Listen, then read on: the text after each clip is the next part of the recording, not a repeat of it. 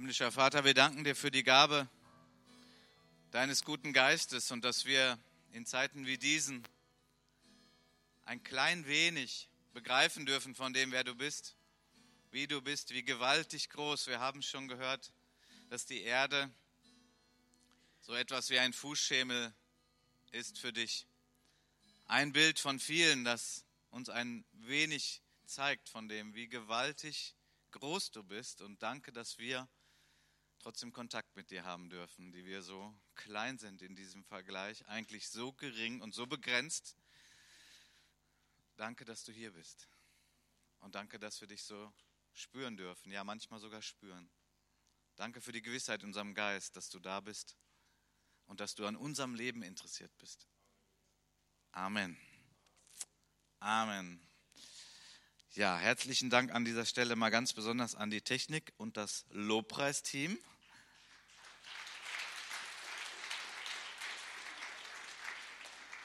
Ich sage das ja ab und an gerne, heute nochmal besonders, vielleicht als Hintergrund. Wir haben ja leider zehn Minuten später anfangen können.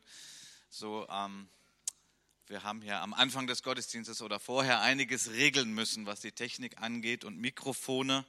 Also uns ist wohl etwas entwendet worden und äh, wir müssen dann auch einiges noch klären jetzt in den nächsten Tagen. Auch wir wissen keine Hintergründe bis jetzt, aber ähm, uns ist hier etwas entwendet worden von der Technik. Deswegen waren die am Anfang alle hier so emsig und haben sich bemüht. Und ich habe so gedacht, man hat irgendwie kaum Unterschied gemerkt. Ihr habt das klasse gemacht, so schnell hier alles noch umgestrickt. Und äh, zu dem Vorfall möchte ich nur sagen, wenn ihr wollt, könnt ihr auch mit dafür beten. Wir wollen das nicht zu hoch hängen, aber wir werden natürlich als Leitung der Sache auch nachgehen und die, die Dinge klären. Wenn jemand einen Hinweis hat, gerne an mich oder die Ältesten, ähm, dann könnte vielleicht auch jemand noch sagen, dass er etwas weiß. Das würde uns helfen, denn wir werden natürlich auch überlegen, uns an die Polizei zu wenden, um der Sache nachzugehen. Ja, noch eine Ansage, bevor ich jetzt zur Predigt komme. Ich hatte letzte Woche geworben und euch ermutigt äh, zu dem Wochenende mit Pastor Paulo Branco aus Lissabon. Ähm, ich habe dann auch direkt so einige Rückmeldungen noch bekommen. Nicht nur, dass unsere Jugend auf der Wewelsburg ist, das wusste ich ja schon ein bisschen länger. Und somit auch äh, einige Mitarbeiter aus unserer Gemeinde, die dort sind. Ich habe auch noch weitere Rückmeldungen bekommen. Das ist ja so eine Art verlängertes Wochenende. Ich muss das noch lernen. Ich bin mit dem nicht so vertraut. Ähm, aber ich habe äh, Kontakt aufgenommen äh, zu Paulo Branco und wir verschieben das auf das nächste Jahr. Denn ich habe schon gedacht, das ist auch ein bisschen traurig, wenn so ein Mann kommt und äh, der hat richtig was zu sagen und richtig was zu geben. Ähm, und ich habe mir das so ein bisschen ausgemalt. Wie oft werde ich wohl den Satz hören, ach schade, dass so wenige da sind. Dann habe ich gedacht, gut, dann, ähm, es war auch für ihn kein Problem. Er hat das äh, nachvollziehen können. So, das ist jetzt in Planung für 2018 und natürlich auf ein anderes Wochenende als das Karnevalswochenende. Gut, kommen wir zum Wort Gottes. Der Apostel Johannes hat uns ein Vermächtnis hinterlassen ein Mann um die 90, hat, ja, 90 Jahre alt, hat er diesen Brief geschrieben. Ihr könnt das schon mal anwerfen, die PowerPoint. Und ähm, ich habe mich so ein bisschen hineinversetzt, was ist wohl, wenn man 90 Jahre alt ist, wenn man also weiß, so lange bin ich nicht mehr auf der Erde. Ich bin so der letzte Mohikaner, der wahrscheinlich einer der letzten, der noch so live mit Jesus hier über der Erde, äh, auf dieser Erde unterwegs war und äh, sogar drei Jahre in diesem engsten Kreis und in diesem engsten Kreis nochmal im engsten Kreis, nämlich von den dreien, die so ganz nah bei Jesus waren. Was schreibt man denn dann? Was gibt man denn dann so der Gemeinde mit? Und das ist der erste Johannesbrief. Gut, wir haben auch noch den zweiten und den dritten, aber diese Predigtreihe beschränkt sich auf den ersten Johannesbrief. Das ist sein Vermächtnis, etwas, was er mitgibt, wo er sagt, das ist mir das Aller, Allerwichtigste. Der hätte sicherlich auch ähm, Bücher schreiben können, zehn Bände und mehr. Ähm, er sagt es auch im Evangelium an einer Stelle mal. Äh, es gibt so viel über Jesus zu sagen und aufzuschreiben und weiterzugeben. Aber hier haben wir von daher auch eine Konzentration, ja, ein, ein Fokus auf die Dinge, die ihm am wichtigsten sind. Damals für die Gemeinden, die diesen Brief bekommen haben, aber jetzt durch Jahrhunderte und schon Jahrtausende wird äh, dieses Wort gelesen, darüber nachgedacht, verstoffwechselt, verarbeitet, und hier sehen wir wirklich die wichtigsten Dinge. Wir sind nochmal im ersten Kapitel, das ist Johannes 1, 1 bis 10. Und ich habe diesen Teil tiefe Freude überschrieben. Und wir gucken da nochmal jetzt rein und wollen auch ein paar Schritte weitergehen als letzte Woche. Warum heißt es eigentlich Gott und ich? Nun, ich habe etwas gesucht, einen anderen Begriff für Gemeinschaft. Also eigentlich ein großes Thema dieses ganzen Briefes ist die Gemeinschaft. Das Wort Gemeinschaft findest du ganz oft, wenn du diesen Brief durchliest. Und Gemeinschaft ist manchmal so ein bisschen blass geworden, finde ich so, der Begriff. Man kann ihn ja auch neu füllen, aber deswegen habe ich gesagt, Gott und ich. Ja? Und eigentlich hätte ich auch sagen müssen, Gott und ich und wir zusammen, die Gemeinde. Aber gut, ein Titel darf auch nicht zu lang sein, sonst verliert er ja auch die Würze. Gut. Wir lesen nochmal 1. Johannes 1, ab Vers 1, das ist die neue Genfer Übersetzung. Von allem Anfang an war es da. Wir haben es gehört und mit eigenen Augen gesehen. Wir haben es angeschaut und mit unseren Händen berührt. Das Wort des Lebens. Ja, das Leben ist erschienen, das können wir bezeugen. Wir haben es gesehen und wir verkünden es euch. Das ewige Leben, das beim Vater war und unter uns erschienen ist. Und warum verkünden wir euch das, was wir gesehen und gehört haben? Wir möchten, dass ihr mit uns verbunden seid, mehr noch, dass ihr zusammen mit uns erlebt, was es heißt, mit dem Vater und mit seinem Sohn Jesus Christus verbunden zu sein. Wir schreiben euch diesen Brief, damit wir alle, ihr und wir, die Freude, die Gott uns schenkt, in ihrer ganzen Fülle erleben. Die Botschaft, die wir von Jesus Christus empfangen haben und die wir an euch weitergeben, lautet, Gott ist Licht. Bei ihm gibt es nicht die geringste Spur von Finsternis. Wenn wir behaupten, mit Gott verbunden zu sein, in Wirklichkeit aber in der Finsternis leben, lügen wir und unser Verhalten steht im Widerspruch zur Wahrheit. Wenn wir jedoch im Licht leben, so wie Gott im Licht ist, sind wir miteinander verbunden und das Blut Jesu, seines Sohnes, reinigt uns von aller Sünde. Wenn wir behaupten, ohne Sünde zu sein, betrügen wir uns selbst und wir verschließen uns der Wahrheit. Doch wenn wir unsere Sünden bekennen, erweist Gott sich als treu und gerecht. Er vergibt uns unsere Sünden und reinigt uns von allem Unrecht, das wir begangen haben. Wenn wir behaupten, wir hätten nicht gesündigt, machen wir Gott zum Lügner und geben seinem Wort keinen Raum in unserem Leben. Der Johannes hat diesen Brief geschrieben, nicht um die Hörer, die Leser zu beschämen, zu bedrücken, zu belasten, sondern letztlich um die Freude, die in Gott ist und die Gott teilen möchte, dass diese Freude in den Herzen der Leute ist, in den Herzen, in den Gedanken, in ihrem Leben, dass die Freude an Gott, die tiefe Freude an Gott, die Freude, die aus Gott kommt, der rote Faden des Lebens ist. Nun haben wir schon letzte Woche geschaut, Freude hat viele Facetten. Es gibt die totale Begeisterung, den Enthusiasmus, das ist ein Teil von Freude und oft das, was wir mit Freude verbinden. Das ist auch richtig, das ist Freude. Spaß kann man haben miteinander, einen fröhlichen Spieleabend, was auch immer, Spaß miteinander. Ja, das ist Freude und das ist gut und das schenkt Gott gerne. Wir haben allerdings auch gesehen und deswegen heißt es tiefe Freude, dass die Freude, die wir als Gläubige durch die Verbindung mit Gott haben können, eine gewisse Unabhängigkeit von den Umständen hat, sodass wir uns freuen können, sogar in schwierigen Situationen. Ja, wir können uns sogar heute hier freuen. Alle, die am Anfang so betroffen waren, und wie gesagt, wir werden der Sache noch nachgehen, das war hier am Anfang so ein bisschen bedrückte Stimmung, oh, wir sind bestohlen worden. Und das ist auch nicht schön, das ist überhaupt nicht gut, das drückt die Stimmung, aber wir haben uns entschlossen, wir freuen uns an Gott und wir werden Gott feiern. Denn in Gott haben wir eine Quelle der Freude, die unabhängig ist von den Umständen. Ich sage das nicht leichtfertig und ähm, ich möchte auch nicht, dass wir zu solchen schwärmerischen, äh, träumerischen Menschen äh, geprägt werden, weil Freude ja das Wichtigste ist. Gut, wir verdrängen alles, was äh, auf dieser Erde ist. Wir sind mit dem Kopf nur noch im Himmel und Halleluja und Preis dem Herrn. Ach, da ist jemand krank. Ach, lass uns nicht drüber nachdenken. Preis dem Herrn. Äh, das ist ja nicht gemeint. Und das hat auch der Apostel Johannes nicht gemeint. Der war mit beiden Beinen auch auf dem Boden. Und der hat schlimme Sachen erlebt, sehr, sehr schlimme Sachen.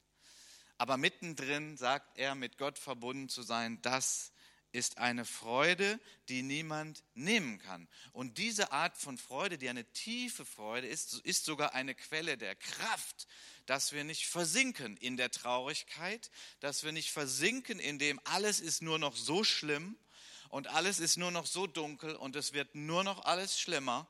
So, das ist auch eine Gefahr für uns als Christen. Ja, und es ist Endzeit. Ja, es ist Endzeit. Und wir verschließen auch nicht die Augen vor dem, was sich entwickelt und was wirklich schlecht ist. Wir sagen, was schlecht ist, sagen wir auch, es ist schlecht. Was böse ist, ist böse. Wir wollen das nicht schönreden, aber inmitten dem gibt es die Freude Gottes und die dürfen wir nicht verlieren, beziehungsweise die muss wiederhergestellt werden in uns, weil die Freude hat etwas damit zu tun, dass wir einen Gott haben, der bis in die tiefsten Tiefen des Leides selbst gegangen ist, aber das überwunden hat. Und von daher ist, hat Freude auch etwas mit diesem Überwindersein zu tun und letztlich mit dem Sieg Gottes, den Gott geschaffen hat am Kreuz in dem Christus eben nicht im Grab blieb. Dass Christus gestorben ist, ist nicht das Ende der Geschichte, sondern ein ganz wichtiger, wesentlicher Meilenstein. Ohne dem gibt es keine Erlösung. Aber es ist nicht das Ende, sondern das Ende ist die Auferstehung und die Himmelfahrt und die Regierung Christi, der zu Rechten des Vaters sitzt und der in der Tat der König dieser Welt ist und des ganzen Universums. Und wir als Christen wissen das und wir glauben das. Und das hält uns und das ist für uns eine Quelle der Freude. Wir dürfen weiter blicken als die Probleme dieser Welt. Nochmal, es hat nicht damit zu tun, dass wir es alles ignorieren oder ist alles nicht so schlimm. Doch, es gibt vieles und das ist sehr, sehr schlimm. Wir beklagen das, wie Gott uns führt, beten wir, wir treten in den Riss, wir tun Fürbitte, wir helfen, wo wir können. Wir stopfen gewisse äh, Löcher, wir dienen den Menschen, die uns nahe sind, den Liebe deinen Nächsten. Ja, wir tun das. Und manchmal werden wir vielleicht belächelt. Ach ja, die Christen. Und guck mal, was die machen ach ja, und die sind ja so naiv. Nein, wir sind nicht naiv. Wir tun, was Gott uns sagt, wir dienen den Menschen. Ja, manches sind vielleicht nur ein Tropfen auf den heißen Stein, wenn man die globalen Probleme sieht. Aber fragt bitte die Menschen, die Hilfe bekommen haben, wie dankbar und froh sie sind. Die denken nicht nur ein Tropfen auf dem heißen Stein, sondern Danke, mir ist geholfen worden. Wir haben ja gerade das Zeugnis von Serom gehört und ich will gar nicht, dass wir uns als Gemeinde hier rühmen, aber wir dürfen uns freuen darüber. Mit Serom, mit seiner Familie, die nun wirklich komplett hier in Deutschland ist. Schlimmste Hintergründe, die will ich gar nicht jetzt ausmalen, da könnt ihr ihn oder seine Familienmitglieder selbst fragen. Schlimmste, schwierigste Hintergründe. Aber Gott hat Gnade gegeben und wir durften in dem Vertrauen zu Gott beten und helfen und unterstützen. Viele haben das getan. Und so sind wir unterwegs als Christen in dieser Welt mit all diesen Problemen, aber mit einer tiefen Freude, mit einer tiefen so Siegesgewissheit, ja, so einer Siegermentalität. Ja, die dürfen wir haben. Sehen wir immer so aus in der Welt? Nein, wir sehen nicht in der Welt so aus. Wir sind nicht die Stars auf den großen Bühnen dieser Welt. Ja, wir sind nicht die Großverdiener und was man alles so in der Welt so anschaut und sagt, ja, da will ich hin, darauf kommt es doch an. Nein, nein, nein. Es geht nicht darum, dass unsere Namen groß sind, dass wir glänzen, darum geht es alles gar nicht. Aber wir haben so eine gewisse Siegermentalität. Obwohl wir manchmal auch lange Strecken zu gehen haben, obwohl es manchmal lange nicht danach aussieht, dass wir dahin kommen. Aber wir wissen, am Ende der Zeit haben wir den Sieg, weil Christus uns den Sieg geschenkt hat. Das ist überhaupt so ein wunderbares Geheimnis. Der Römerbrief nennt das mal, wir sind mehr als Überwinder. Was ist denn mehr als überwinden? Also überwinden ist doch schon klasse. Also da ist ein Hindernis, da ist ein Problem, da ist eine Blockade, da ist vielleicht etwas Böses. Ähm, das zu überwinden, das ist schon super. Und der Römerbrief sagt, wir sind mehr als Überwinder. So, oh, mehr als Überwinder. Nun, da kann man sicherlich ganz viel drüber nachdenken. Und, aber eine Erklärung, die mir richtig gut gefällt, ist, wir sind mehr als Überwinder, weil es gibt ja viele von den Problemen, die konnten wir selber ja gar nicht lösen. Das größte Problem, auf das ich gleich ein bisschen tiefer eingehe, nämlich die Sünde, die Sünde in unserem Leben, die konnten wir ja nicht selber lösen, die konnten wir nicht auflösen, die konnten wir nicht abbezahlen. Und das Problem, dass wir alle sterben werden am Ende und dass wir tot sind. Das Problem, dass Gott eigentlich zornig auf uns ist, weil wir Sünder sind und Rebellen und so weiter. So, das konnten wir gar nicht lösen. Aber da ist jemand gekommen, Jesus Christus, der gesagt hat, ich bin unsterblich in dich verliebt, du bist meine Braut, ich habe dich erwählt und ich habe gewonnen, ich habe gesiegt, die Sünde überwunden, den Teufel überwunden, den Tod überwunden am Kreuz, ich bin auferstanden und du gehst einfach mit mir so zusammen siegreich dadurch. Okay? Deswegen sind wir mehr als Überwinder. Weil Christus hat schon den Sieg für uns geholt. Wir glauben ihm, wir vertrauen ihm und er sagt, herzliche Einladung. Ich will dich dabei haben. Ich habe das nicht irgendwie als One-Man-Show für mich alleine gemacht, überhaupt nicht, sondern ich habe das gemacht, weil ich dich gewinnen wollte und du bist mehr als Überwinder. Jemand hat mal gesagt, es ist ein bisschen so wie der Boxkampf, ja, ein harter Boxkampf, zwei Gegner. Ich bin nicht so ein Fan von Boxen, aber das Bild ist ziemlich gut. Ähm, und äh, ja, der, der Sieger kriegt den dicken Scheck, ja. Heute gibt es ja keine Schecks mehr. Also er kriegt eine Menge Geld als Lohn für den Sieg, ja. Und wir dürfen uns ein bisschen fühlen wie die Frau von dem. Weil er sagt dann, okay, und jetzt gehen wir lecker essen, jetzt feiern wir, jetzt gönnen wir uns was. Das war viel Arbeit, ich musste viel und hart trainieren, der Kampf war hart, aber ich habe gewonnen, jetzt gehen wir essen.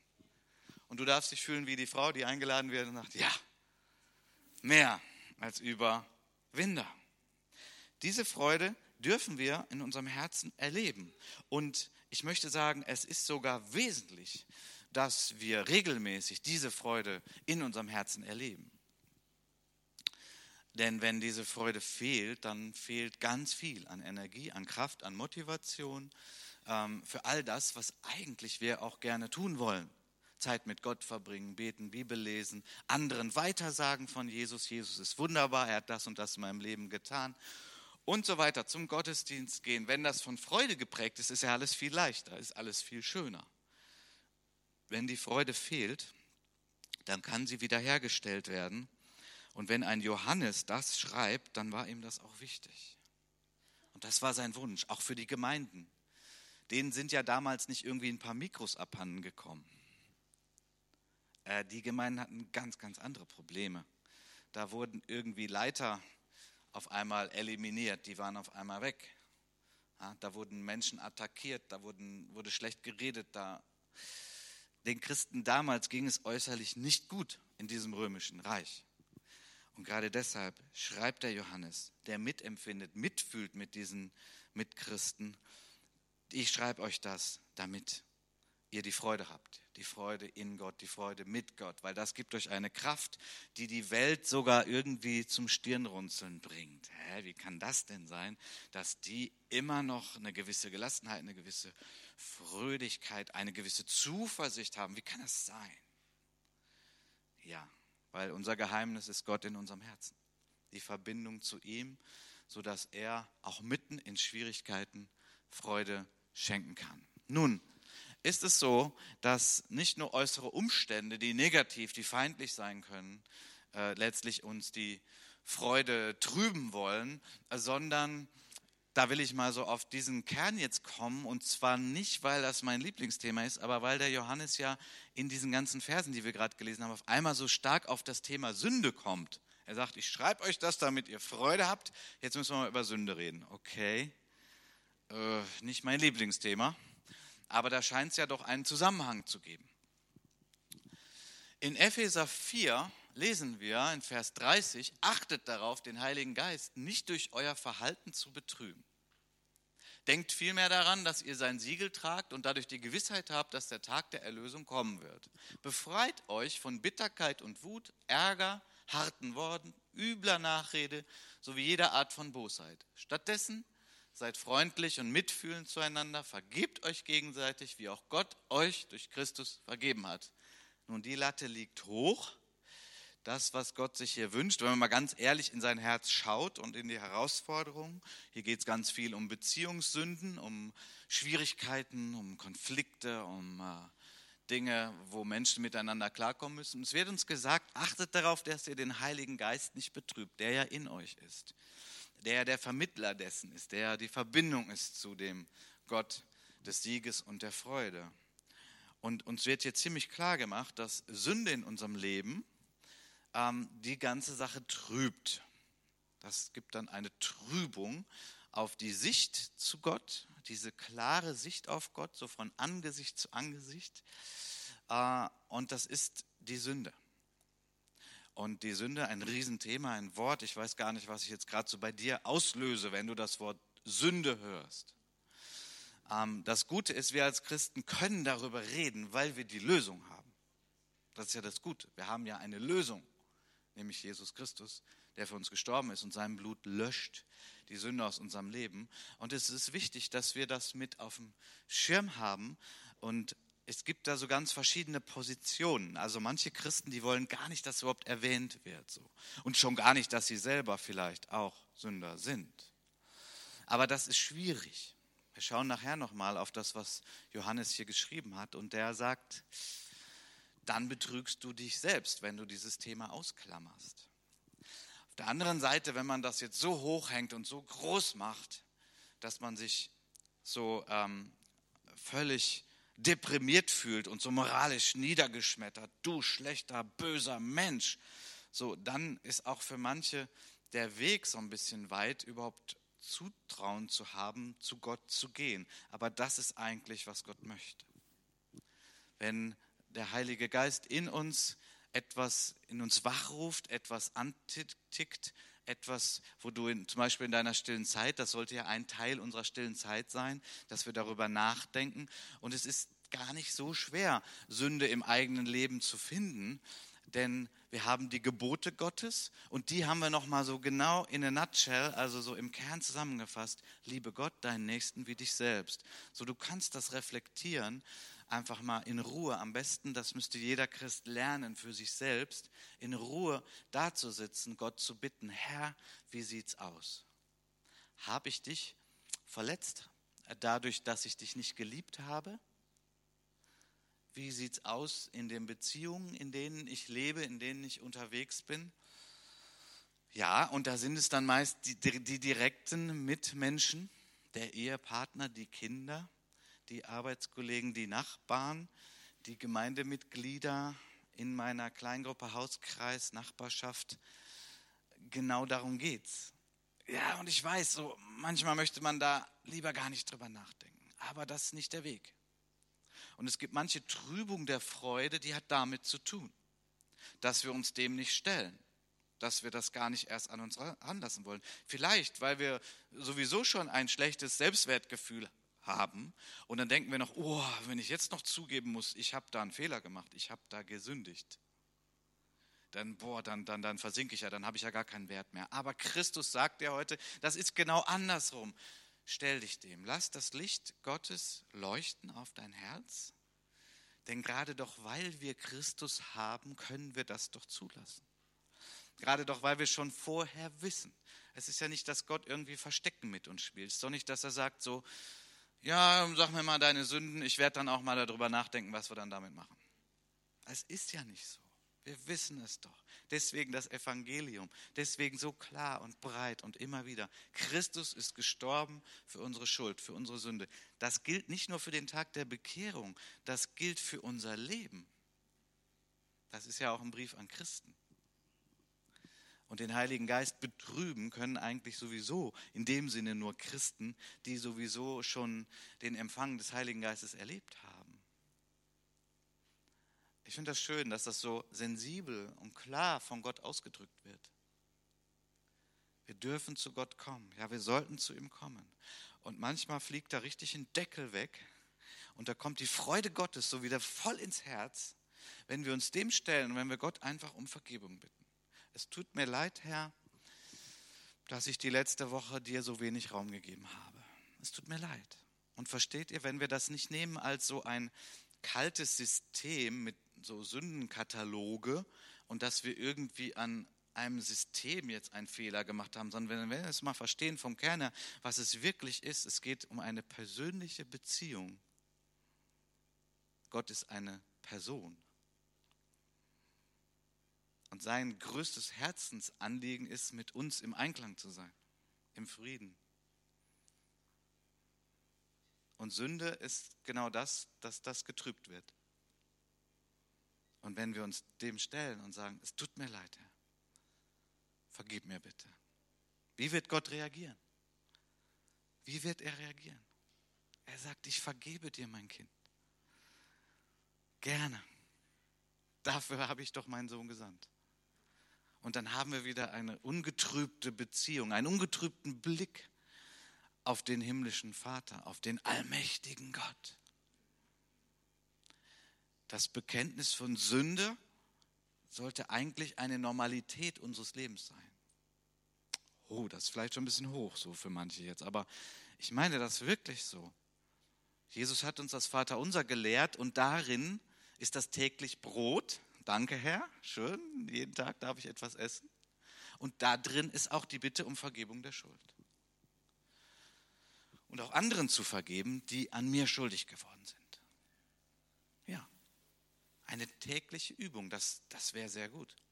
Das wäre sehr, sehr gut. Das ist Herzenspflege. Das ist Pflege an der wichtigsten Stelle, an dem wichtigsten Organ, das wir haben. Heute Morgen schon geduscht? Oder gewaschen zumindest. Ne? Ihr seht so aus. Hm, ist gut. Ist auch angenehmer. Für einen selbst, für den Sitznachbarn. Wann zuletzt das Herz gereinigt? Hm, das Herz, mein Herz reinigen. Ja, weil wenn wir die Sünde bekennen, wird sie uns vergeben und es setzt auch wieder diese Quelle der Freude frei, manchmal sehr massiv. König David hat das durchgemacht und er hat auch gebetet, stelle wieder her die Freude des Heils. Ja, das klingt jetzt ein bisschen altertümlich, aber was ist gemeint? Das Heil ist ja die Vergebung der Schuld und die Beziehung mit Gott, die enge Beziehung mit Gott von Herz zu Herz. David war ein Mann nach dem Herzen Gottes, der kannte Gott ziemlich tief, der hat sich gefreut an Gott und er hat gebetet, stelle wieder her diese Freude, dass ich überhaupt mit dir Kontakt haben darf, dass ich erlöst bin, dass du mich kennst, dass du mein Leben kennst, es in deiner Hand ist und so weiter. Stelle das bitte wieder her und nimm nicht diese Freude von mir. Das war sein Herzensschrei, das war sein Herzenswunsch. Und das wurde auch erhört. Erhört übrigens nochmal für jeden, der auch an der Stelle Mühe hat. Ja, kann Gott mir das vergeben? Wir schämen uns manchmal sehr unserer Sünden. Und das ist auch gut so. Das ist auch gut so. Denn Sünde ist nicht gut. Wir schämen uns unserer Sünden. Aber die Scham darf nicht dazu führen, dass wir denken, boah, ich schäme mich so, das, das wird Gott nicht vergeben können. Ich schäme mich so. Scham ist ein sehr massives Gefühl, seine starke Kraft. Und die müssen wir dann überwinden, indem wir sagen, obwohl ich mich so schäme, wie konnte mir das passieren? Werde ich nicht erlauben, dass ich in dieser Scham hängen bleibe, in dieser Distanz, die ich dadurch zu Gott habe, sondern ich will wieder hineintreten in die Gegenwart Gottes und sage, es tut mir leid, Herr, vergib mir. Und wenn dann die Vergebung wirklich so ankommt in unserem Herzen, dann ja, doch, ich vergebe dir. Und die Scham allmählich weicht, dann ist wieder Raum für die Freude. Dann ist wieder die Entspannung da, dann ist die Zuversicht da. Ja, doch, Gott ist für mich. Ja, ich glaub's auch wieder. Ich sing's nicht nur, ich sag's nicht nur jedem, weil das ist ja richtig. Ich spür's wieder. Die Freude in meinem Herzen die freigesetzt wird, weil ich meine Sünde bekenne. In 1. Mose 4, Vers 6 haben wir eine interessante Stelle, wo hier der Herr zu Kain spricht. Kain war der Bruder von Abel, zwei Brüder, die sich nicht gemocht haben, um es mal gelinde auszudrücken. Kain plante seinen Bruder umzubringen. Und dann sagt der Herr zu Kain, warum bist du erregt worden? Warum hat dein Angesicht sich finster gesenkt? Wird nicht, wenn du recht handelst, dein Opfer angenommen? Lagert nicht, wenn du böse handelst, die Sünde vor der Tür, als ein Feind, dessen Verlangen auf dich gerichtet ist, den du aber bezwingen sollst? Ich finde das sehr anschaulich, sehr schön. Ja, so der Blick ist gesenkt und er ist finster.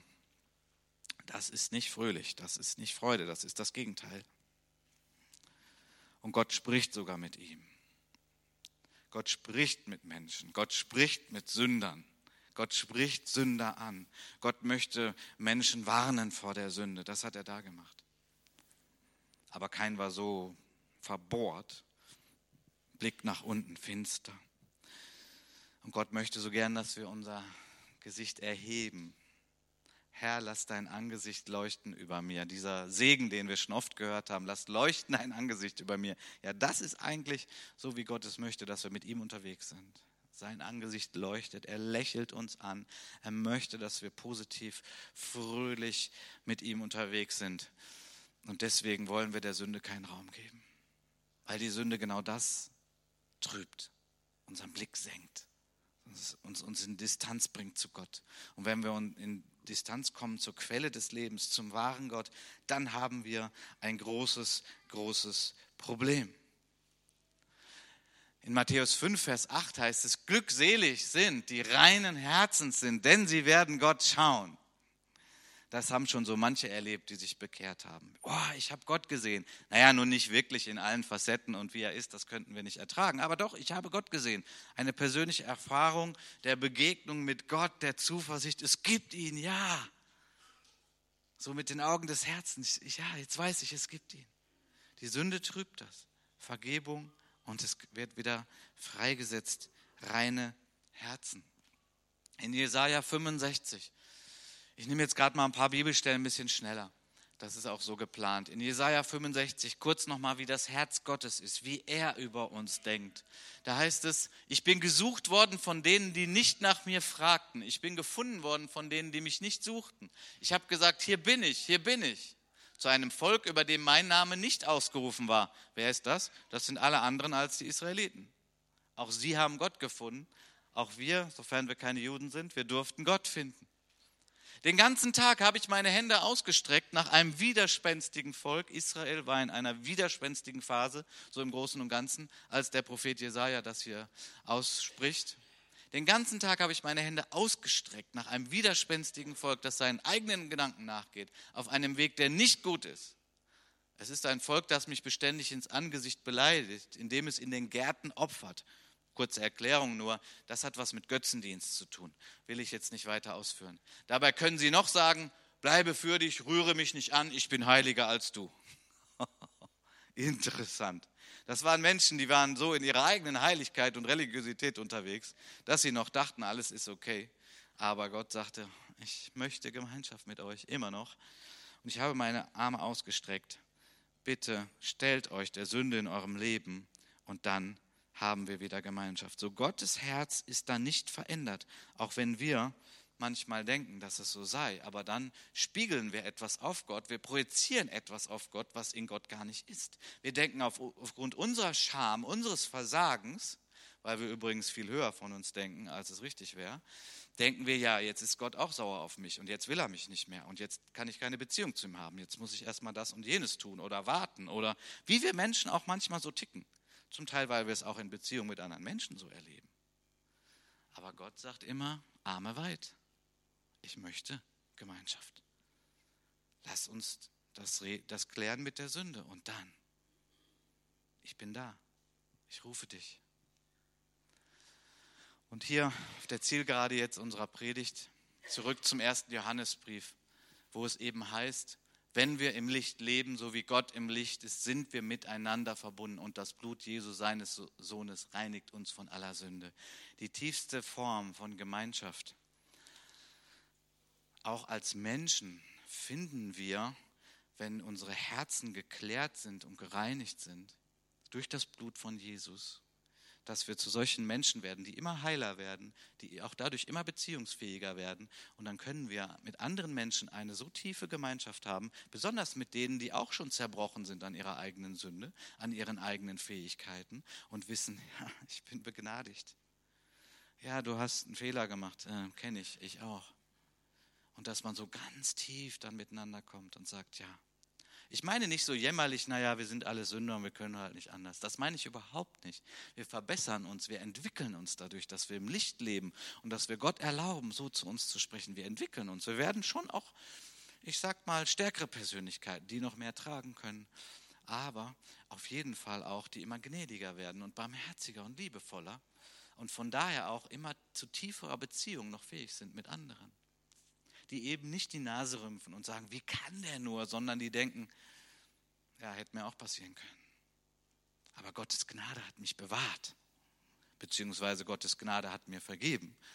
Denn das ist doch auch ein Teil unserer persönlichen Geschichte, dass wir von der Vergebung Gottes leben und dass auch wir irgendwelche Dinge mal in unserem Leben getan haben, die gar nicht gut waren und wo wir dringend Vergebung gebraucht haben und auch Vergebung empfangen haben.